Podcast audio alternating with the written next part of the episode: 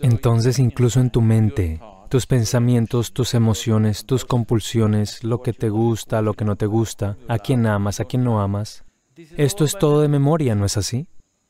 Ya es pasado. Ayer amabas a alguien, con ese recuerdo estás viviendo hoy. Ayer no te gustaba a alguien, con ese recuerdo estás viviendo hoy. Así que estás tratando de vivir lo que ha terminado. Si intentas vivir lo que se ha terminado, lo que es te pasará por alto. Así que yoga significa liberarte a ti mismo de esa información que determina quién soy ahora mismo. Esa información que determina el color de mi piel, esa información que determina la forma de mi cuerpo, esa información no debería determinar cómo pienso, cómo me siento, cómo experimento mi vida pero desafortunadamente lo hace.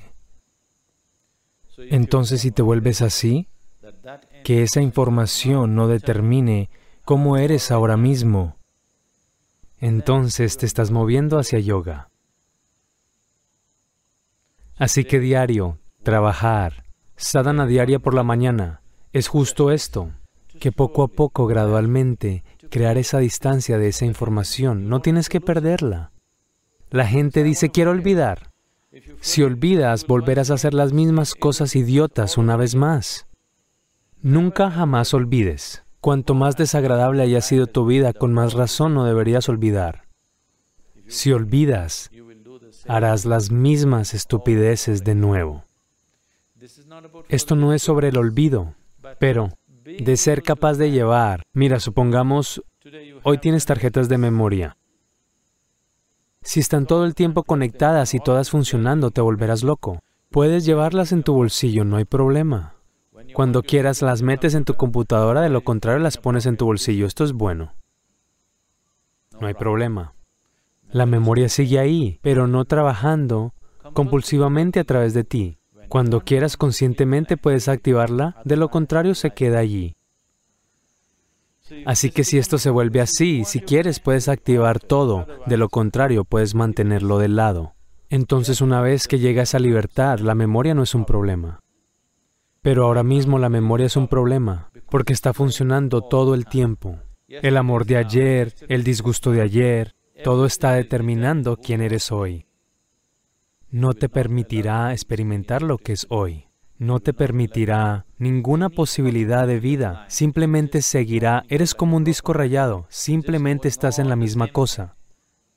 No me gusta esta persona, no me gusta esta persona, no me gusta esta persona.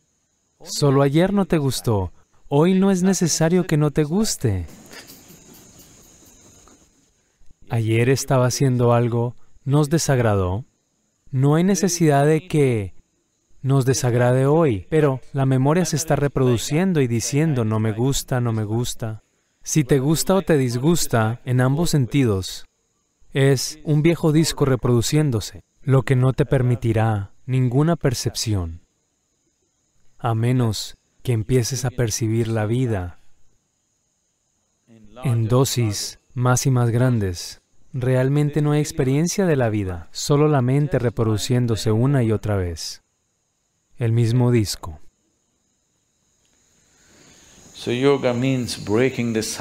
Así que yoga significa romper este ciclo y la naturaleza no te liberará de eso así nada más. Necesita una cierta cantidad de trabajo. Si quieres ser liberado así nada más, entonces tienes que liberarte del cuerpo mismo. Permanecer en el cuerpo, que es de la forma que es solo por su memoria y no ser parte de esa memoria. Son los fundamentos de la información que llevamos, que ha construido este cuerpo tal como es. Vivir en él y no ser de él. No vendrá fácil. No estoy diciendo que sea difícil, pero necesita ser trabajado. La sadhana es justamente sobre esto, por simple que sea la sadhana.